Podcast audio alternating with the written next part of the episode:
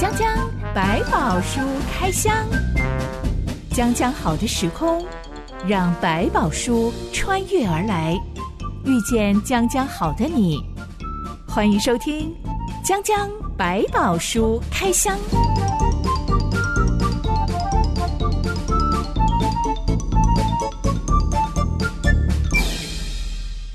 百宝书里有百宝，让知心和下板哥为你开箱来挖宝。Hello，我是知心。Hello，下板哥。节目一开始来聊聊我高中时期的一个女同学。嗯哼，她是班上女同学当中一个很特别的存在。她长得特别矮。是。圆滚滚的略胖身形哦，皮肤特别黑，但他不是原住民，天生的皮肤就比较黑，就遗传来的，这没办法。他的头发还特别卷，是自然卷，怎么梳都梳不好的那一种，是是，感觉好像有一点像我们讲那个黑人的卷发那种，是是是，但是又不到那种程度，还不到那个程度，但有一点想象到底是什么基因可以这么的卷。总之，她长得就不太像一般亚洲女生的审美观，嗯、要白呀、要美呀，要瘦啊。嗯、但是她从来不因为这样子而自卑，嗯、反而她是一个非常开朗的人。他会拿他自己身上的特征来开玩笑，开自己玩笑，对对，例如很有自信的人才做得到。例如他手毛脚毛特别长，是，嗯嗯嗯，而且还会跟他的头发一样，长到太长的时候就会卷起来，嗯嗯，很像大叔一样的卷卷毛。是哇，这个真的是很不容易。但他就会开玩笑说啊，邀请大家来帮他的手毛编辫子，哦，来梳理一下，是是是，来护发一下。哇塞，这个女人真的不容易。他们家从小是做生意的，所以他嗓门特别大。哇，真的很不像青少女，很像大婶的个性。够开朗，够勇敢。园游会的时候，我们班只靠他一个人在摊位前面吆喝，是就够了。哦，对，声量也大，然后也吸引人注意了。我觉得他很特别的一点是，特别吃苦的工作的时候，他会抢着做，不是因为他很喜欢做，他只是很自然的觉得说啊，中秋节要烤肉嘛，通常我们女生都会觉得，就让男生负责烤，我们负责吃。是，我们女生可能会负责料理啦，就是切菜呀，把肉准备好腌好，然后哎，那男生去负责去烤啊，这样子。因为火炉边很热，是是是。但这个女生就会很自然的说，哦，我们家做生意的，我最会烤了，你们没有人比我会烤，我来烤。吃苦耐劳，这个这个。他可以一个人从头烤到尾都不嫌累耶，不嫌汗流浃背。是是，我觉得真的是一个非常厉害的地方。后来我们毕业之后读大学，偶尔会跟高中同学聚一聚啊，是常常听到他分享一个困扰是。不知道为什么，好多个男生同时在追我。哇，看起来他们对，终于看到宝了这样子。我们都觉得很搞笑，是是是，他自己觉得很困惑。对，后来他有一次就真的认真问这些男生为什么要追他。原本是要帮你牵线的，不是吗？为什么你跑来追我呢？不错，这几个男生很看得到里面的宝贝耶。他说很多个男生都同时说了一个原因是、嗯、是。跟你相处很轻松，很开心。对，这几人还是真的很聪明哎！我不像很多男生，知道眼睛只看到外在的东西。成熟的男生有时候还不自觉被这些外在条件吸引。可能真的就是那些特别的男生，嗯、特别会被这种富有内在美的女生吸引。对，而且真的吃苦耐劳。有这个太太，真的，一家要做什么事情都一定能够成的。没想到大学一毕业，她真的是我们全班第一个结婚的人。是是，真的像你说的，内在美常常可以胜过外在美。我觉得也因为她的自信跟爽朗，让她没有那条墙被隔住，不会自己觉得哇，我不够了，我不好了。她反而很欣赏别人的好，让很多男生比较聪明一点，甚至真的比较成熟一点，会想说，我怎么样可以跟一个这么自在的，也羡慕这种自信。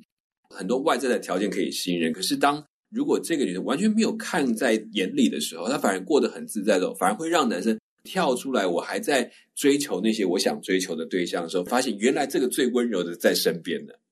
他可能称不上温柔，他就是一个最 开心、对对对，最搞笑。对，我觉得他是一个可以让男生觉得自己很有自信的人，因为他。很能够用幽默来化解一些尴尬，对，而且他很体贴。就是他其实，如果他在帮人家追别人的时候，可能他还会顾虑到男生的感受，或者是帮他想好很多的方法。这种周到感，可能让觉得，哎，回头一想，我要那个女生追了半天，我要一直去帮她，想尽办法去讨好她。哎，这个不用，哎，他帮着我想了很多，这个不是更好吗？而且吃海鲜绝对是自己剥虾的，是吃烧烤绝对都是自己烤的，对，甚至还帮男生烤好。这个重点在这里，就是这是真的可以过生活的人。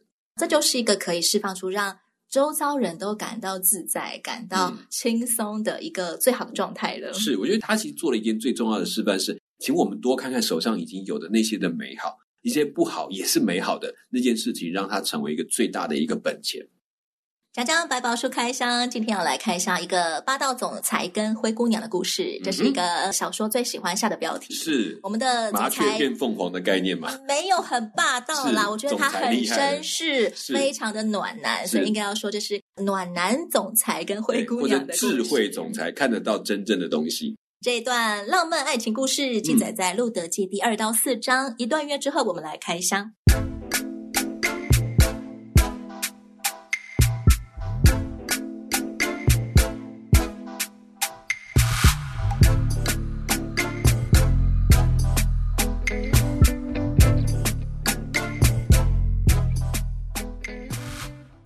得这个年轻的摩押寡妇跟着以色列籍的寡妇婆婆回到了伯利恒老家，是为了谋生，她跑到麦田里面去捡别人收割后掉落的零星麦穗。没想到第一天上班就遇上了善良热心的地主波阿斯。波阿斯特别交代工人要留下麦穗给路德去捡，不要通通收光，要善待路德，不可因为她是弱女子就对她大小声。嗯，到了午餐时间。波阿斯给麦田里所有工人都准备了餐食，也招呼路德过来吃。路德非常惊喜，但是他又很谦虚，就说：“我主啊，愿在你眼前蒙恩。我虽然不及你的一个使女，你还用慈爱的话安慰我的心。”是，他得到的远超过他期待的。他去其他的田，可能都碰到了一些问题，可是在这里，波阿斯给他的回应会发现完全不一样。他已经把他当成是一个同族的人。刻意的多留一点给他们，我想这就是他的一个用心。我想主人都说话了，让仆人跟使女都知道说，请不要小看这个女子，已经抬高她的身份，这是一个很棒的一个，我觉得更大的肯定。路德就像一个合法的女工一样，在田里面工作了一整天。嗯，他收集了一大筐的麦穗，嗯，连同中午吃剩的午餐，波阿斯都让他打包回去，没错，通通带给婆婆。嗯，拿俄米看到这些非常欣慰，也特别嘱咐媳妇儿路德要像波阿斯的女工一样，只在波阿斯的田里工作，不然去了别人的田可能会被驱赶啊，被欺负啊。嗯，过了一阵子。婆婆拿俄米竟然要媳妇路德半夜去探探波阿斯有没有喜欢你，这、哎、是我猜的啦。只有说你帮他的内心话找出来了，去探探波阿斯的心意，到底要探什么样的心意啊？是，是有浪漫的元素吗？嗯？我觉得其实我们在古代的婚约当中，先不谈到浪漫的元素，是因为他们没有机会谈那么浪漫的感情。他们在谈的是婚姻中的彼此的依附关系、责任、嗯、对义务。是为什么拿米这时候才让他去做这件事情？可能他也发现这件事情似乎没有他想象的这么简单，但是至少看得出来，他知道波阿斯确实很乐意照顾这一家，所以他想探的是，按照以色列的律法里面有一个致敬的亲属有义务照顾他们当中的孤儿寡妇，为那个过世的留后的观念。就是古代的收继婚制，致敬的亲属有责任义务照顾家族的角色。对拿俄米来讲，他知道波阿斯跟他们家的关系非常近，他觉得那就有机会让波阿斯思想起来，你愿不愿意担负起这个责任？用这个方式让波阿斯去确认彼此的身份。他你接纳这个身份了，那你就要扛起义务。在这么混乱的十世纪的这个历史当中，有一个人愿意按着神的律法去做，这就是一件不容易的事情。波阿斯没有冒进，他在过程当中等于是先做了他基本的应该有的义务，先照顾。但是要不要成为这一家族，也要这一家人说：“我希望你要来照顾我们，你要接受这个责任。”这个部分他需要再做一个确认，所以拿二米也做了一个确认的动作。我们说到收继婚制，假设堂弟娶了堂哥的遗孀，好了，嗯嗯、这个小孩在族谱里面算是堂哥名下的孩子，嗯、还是算在真正娶了？遗孀的那个堂弟的孩子呢？要先给这一个家族，就是过世的堂哥的家族要留一个后，接下来才能够再算到他名下。将来等到这个地七年到要回去到他们的手上的时候，才有人可以继续继承，留住他这一组的名，也留下他们应该有的产业。在过程当中，他收继进来之后，他要照顾他们家的产业，时间到时候又把产业再分回去给堂哥的家族，让他继续延续。看他要负的责任其实很大的。收继婚制根本没有办法吞掉别人的财产，对，是为了帮助他们延续财产啊，甚至延续这个宗派，所以愿意照顾，那就是出于他对这个信仰跟对上帝的教训的一个很真实的认同。波阿斯身为一个大地主，此时他有家室吗？嗯、好像从家谱里面看来，似乎是没有。这也很特别，是可能这时候波阿斯都不是年轻人，也有可能是他有，只是不是后来一直要延续到大卫的家谱。可能这个就跳过或不谈，也有可能。我们只是确定这个波阿斯跟路德之间的好像是有一点点老夫少妻的关系。那当然，在古代这实在是不是问题，因为他是去照顾这一家，所以他其实更不强调是婚姻，强调是接受这个责任。台湾有很多的社福单位，嗯、有些是专门照顾单亲妈妈的，嗯、有些是专门照顾无子老人的。嗯，而古代。就是透过收寄婚制，成为一个社福保障一样的概念，对，去照顾单亲妈妈、照顾寡妇、照顾这一些弱女子。对，她就是社会制度里面要一起大家互相帮助的一个对象。婆婆拿阿米提供路德的办法是：嗯，今天晚上博阿斯会睡在他的河场，嗯，你去洗澡，抹点香膏，换上干净衣服，到河场去，看准他躺的地方，你就掀开被子，躺在他的脚边。是。这个办法 很难让我们不联想到有任何的浪漫元素，甚至有一点让我们联想到一夜情的成分了耶。是，对。一方面，拿俄米他大概也摸清楚了波阿斯的为人，他知道就算真的发生什么事，那这个人一定会扛起责任。我我们可以讲的更呃，我我觉得也许我们用比较不好的想法，但我相信拿米对他有把握。其实抹香膏、换干净衣服，比较重要的关键是一个盛装去面对一个贵客。当然也是增加好感度。你有没有发现，一个人打扮好来跟你见面，跟他蝙蝠不休的就跑来你面前这样子，你会觉得哪一个人让你感觉舒服？代表了路德的诚意，嗯、因为我要来跟你谈一件很认真的事情。拿俄米的提醒他，应该去用一个更尊重的方法去面对这位我们族中的一个长辈。路德真的照做了，是他去躺在露天的河场，躺在波阿斯的被子下方，嗯、是。躺到了半夜，波阿斯翻身的时候，才忽然发现，哎，怎么有人躺在我脚边？是，但是露天嘛，嗯、外面一片漆黑，是，所以波阿斯就只好黑暗当中一问：“你是谁？”嗯，女人就说：“我是你的婢女路德，求你用你的衣襟遮盖我，因为你是我一个致敬的亲属。”是，嗯，这里讲到用衣襟遮盖我，是不是有别的含义？例如，其实是在象征说，请你保护我，请你娶我的意思。呃，能不能要娶我？不敢说百分之百到这个意思，但是有一件事是你应该把我们纳入你的翅膀印下的概念，用你的袍子把我们这一家保护起来。你是我至亲的亲属，你应该照顾我。波阿斯说：“女儿啊，愿你蒙耶和华赐福，你末后的恩比先前更大，因为少年人无论贫富，你都没有跟从。女儿啊，现在不要惧怕，凡你所说的，我必照着行。我本城的人都知道你是个贤德的女子。”从这番话里面，我们窥见波阿斯应该不是个少年人，是，就算不是老年人，可能也满中年了。嗯，毕竟他也有一番事业了嘛。嗯嗯嗯。而他欣赏路德的点主要有两个，一个是少年人无论贫富你都没有跟从，对。第二个是、嗯、大家都知道你的贤德，嗯，没有错。这可以构成博阿斯爱上路德的理由吗？呃，应该说他要问的问题是。这个女人对她自己的家族也没有很忠诚，比如说对拿阿米，她没有轻易去跟随任何一个人。她的条件应该是可以让她好马上改嫁，就可以能够有的好的生活，有人照顾我，就不用在外面流浪去拔剩下的麦子，这个不轻松啊，这个都是很劳力的工作。就她的角度，她觉得已经可以看出来，你都没有去选择这些人，你不是没有机会，是你完全不去做这些考虑，一日复一日的去照顾你的婆婆，你都没有怨言抗拒。波阿斯也明白。如果这个女的也来凹更多的东西，或者用她的美色来引诱她，也不是不行的。但是他发现这个女很守她的本分，一直在做她该做的事，也不去找其他的人攀关系，或者是假借方式能够轻松的赚到一点钱，似乎她从来没有。所以这个是她的贤德，在这一切的标准上，她是一个好女人。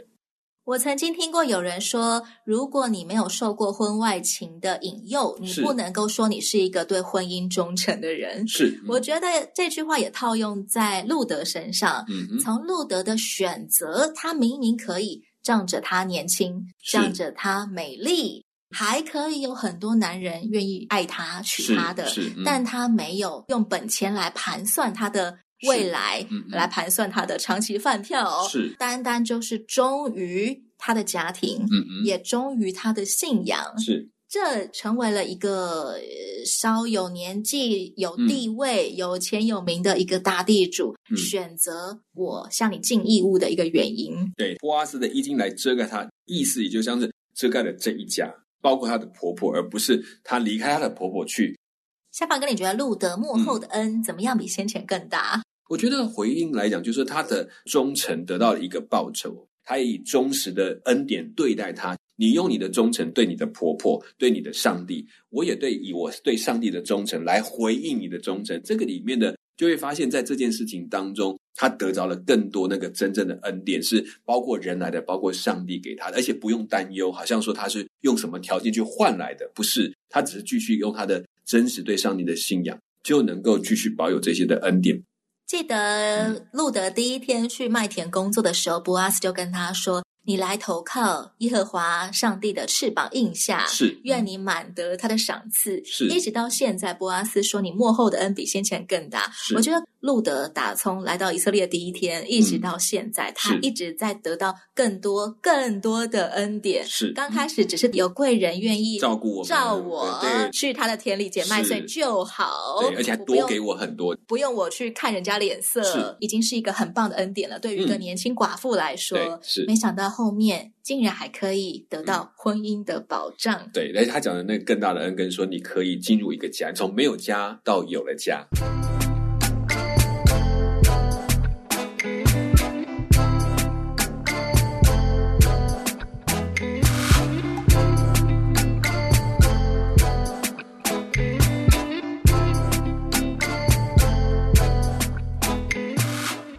斯很愿意按照法律的收继婚制来娶路德，是。但是波阿斯说，嗯、其实他在娶路德的顺位当中排行第二，是要先征求第一顺位男的同意。是。嗯、天快亮的时候，波阿斯就叫路德：“你先回家，不可使人知道有女子到场上来。”是。当中有什么避讳吗？嗯，波阿斯有一个特别保护他的一个想法，不要让人家坏了他的名节，不要让人觉得他们已经先有了什么关系。所以波阿斯才站出来讲话，不要让他觉得路德他是用一种手段去骗取了这个机会。在这个角度上来讲，他想保护路德的清白。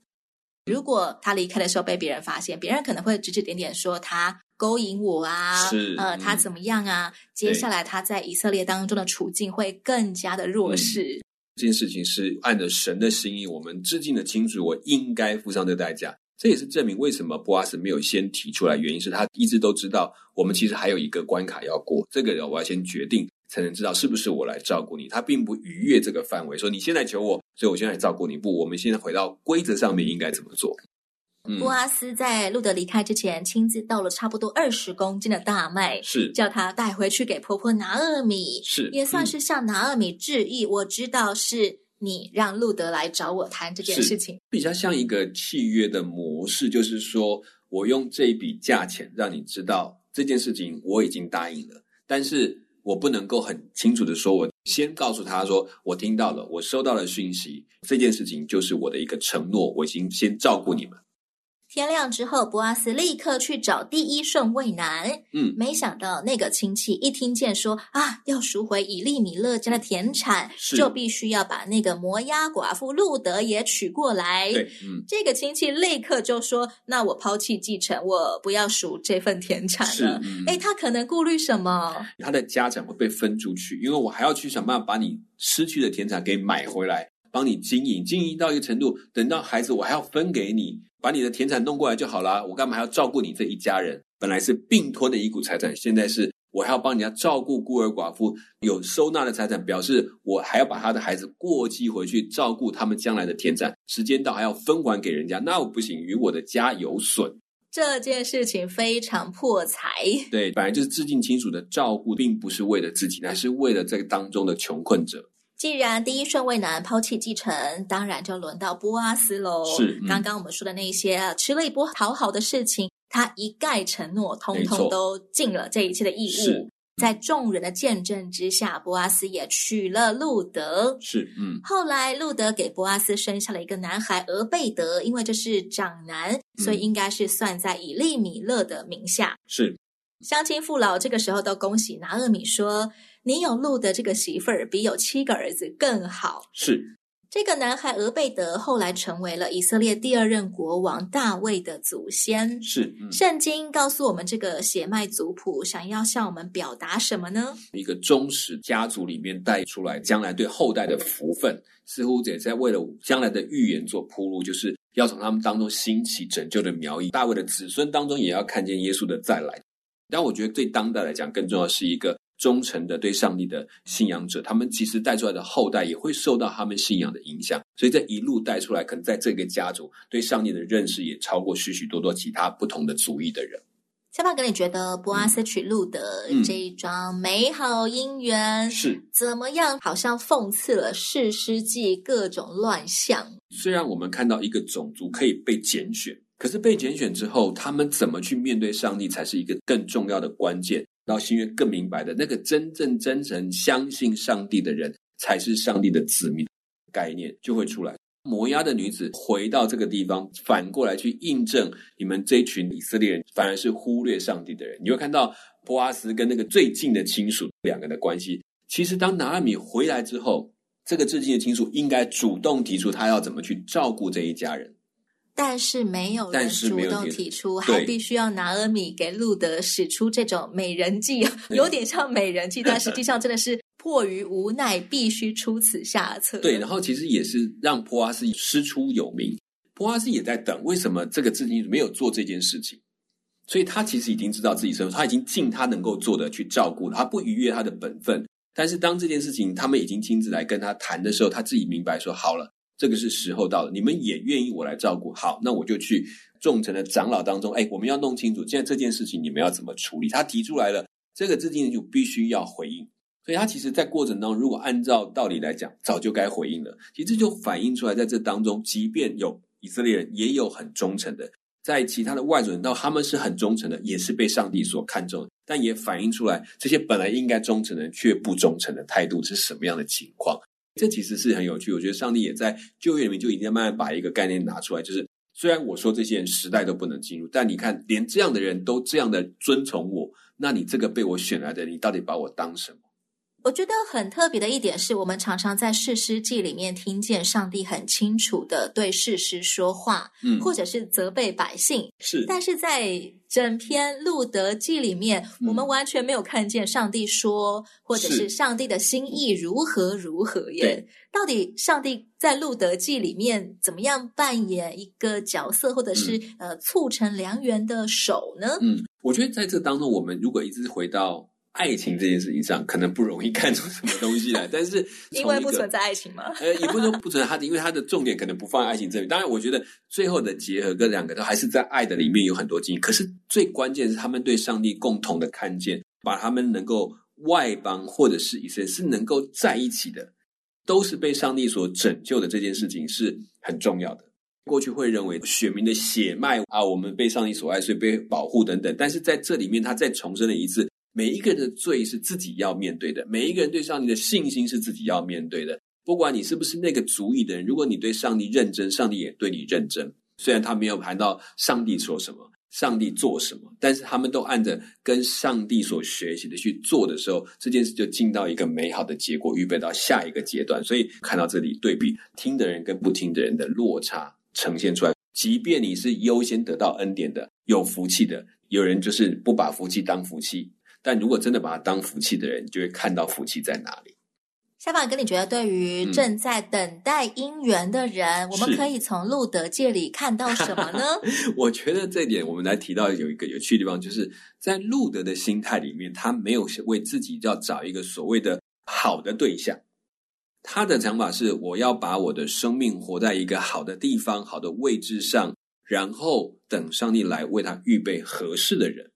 他寻求的先求一个正当的关系，这件事情是他优先的选择。延续出来，就是在好的关系里面正常的关系里面，才容易建立好的一个情爱跟所谓浪漫的一个生命的里面，会更活得有意思。而如果只追求一个浪漫的关系，是很危险的。渴望美好姻缘或者是美好婚姻的人，嗯嗯、当然可以有这样子的向往，但仍然以上帝为我姻缘的主，为我婚姻的主。即使现在我还没有在婚姻里面，就像执行我现在还没有，嗯、但是我们都可以学着把我们所向往的东西，让上帝成为他的主，就不靠着自己。什么查遍各种坊间的恋爱手册？是是是，我要成为恋爱策略的主，我来做主，来安排所有的几秒钟内，我要判断这个人到底是不是适合我的另外一半。是坊间有很多教你怎么样判断另外一半的丛书，嗯、但他们都不是我们人生的主。对，有时候有你会发现，在追求的过程，你比如你自己也在成长，所以你在追求的目标如果很清楚，你才能够在这条路上慢慢找到同路人。但如果你在过程我只要一直在找一个旁边拉关系，拉这个这个好，这个好，但是你发现就一直走的跟你的路其实不一样，总有一天你们还是会分手，因为你们在走的是不一样的方向，你们所寻求的对象跟那个价值是相冲突的。大家对自己所寻求的、你想要的要认清，你才能够走得稳。走得稳的过程，看得到，哎，到底慢慢谁在我的身边开始走进同一条路线上，然后我们就越来越自然的感情的发展，不是一种。好像我为了产生一个浪漫的故事而哇迁就你，你迁就我，而是越来越发现我们彼此的美好，然后被美好吸引，然后被这个共同的价值吸引，才能够越走越近。我昨天才看到网络上有人拍了在月老庙里面，嗯，别人写的向月老求另外一半的条件，嗯，洋洋洒洒写了两张 A 四纸，哇，真是不容易啊！这个女生，我光是看到其中两点，我就忍不住扑笑出来。她说要包容我的脾气，是不可以控制我，但要接受我控制她。嗯、所以 很多网友都嘲笑照片，说那个月老会直接 fire 你。对，因为 不接受这种订单。没有错，这基本上就是失去了，所以两个要一起走的一个条件。比如说，我要豢养一个一个什么自己的宠物吗？要厘清。如果你要想寻找的不是一个同路的伙伴，而是只是找一个能够让自己使唤的这种样貌的话，我觉得大概通常会有一时的配合，终究有一天他长大了，或他的。情感需求更大的时候，他可能就会对你产生同样的反感，甚至是愤怒，那是更可惜的。所以有人说，与其列出超多你向往另外一半的条件，不如你先去成为你所写的那些条件那样子的一个人，你才能够吸引到同路人。就像路德跟普瓦斯，嗯、他们两个都是很谦虚的人，嗯、他们两个都是对上帝非常忠心的人，是我专一的。跟随上帝，不在乎要靠自己做主来左右我的婚姻路线。对，有时候真的要懂先跟自己相处，相信自己，接受自己，才会找到一个真的可以跟你一起同走的人，而不是说我要找一个可以可以跟我互补，然后不在一起，我们就刚好。其实有时候这种变成互相依赖，甚至是互相的牵制，那是很可怕的一个状态。或许这也是为什么博阿斯已经蛮有年纪了，又蛮有地位、蛮有财富，但他仍然没有家室的一个原因，因为他有主，他的人生仍然过得非常平衡，嗯、非常的美好。嗯、他不需要一定要娶到太太来弥补他的缺憾。是，所以我想说，当自己健康的时候，你找到人才能够跟你一起健康。下一回我们要开箱的故事主角也是一个女性，是她是一个向上帝哭不停求我要有小孩的一个女性。这古代女孩子的悲哀辛苦，这真的是很多古代女人的缺憾。嗯、我一定要有小孩，我的人生才会圆满。是没错。江江百宝书开箱，我是知心，我是小凡哥，我们下回再见喽。OK，拜拜，拜拜。